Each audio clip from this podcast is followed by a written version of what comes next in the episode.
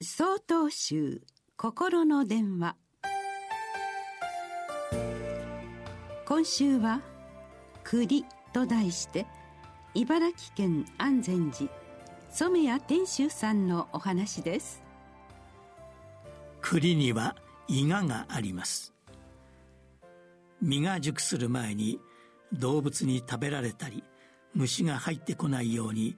たくさんの尖った針のような形で守るのです。栗の伊賀を見ていると私たちが自分を守るためにまとう怒りや恐怖の感情を連想してしまいます。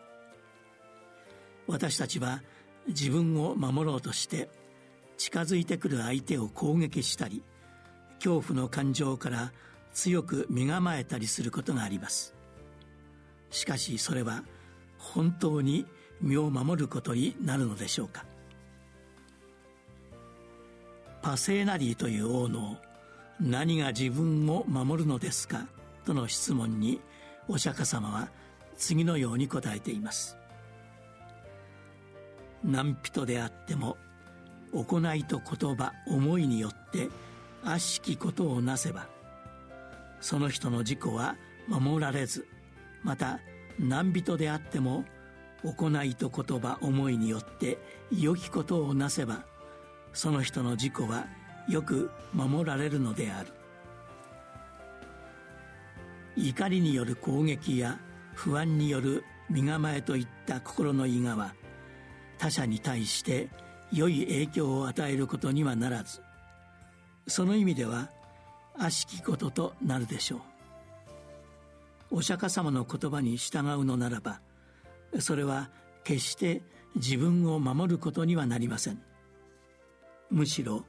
心の伊賀を脱ぎ捨てることが必要だとお釈迦様は教えてくださっているのです。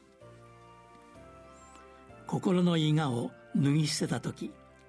良き行い言葉思いが表に現れ周囲に幸せをもたらすことでしょう。同じように栗も実が熟すと自然に伊賀が割れて実が表に現れます。伊賀を脱ぎ捨てた栗は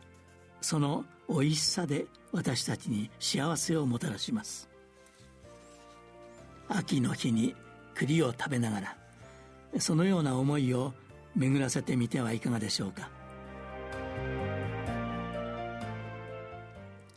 11月24日よりお話が変わります。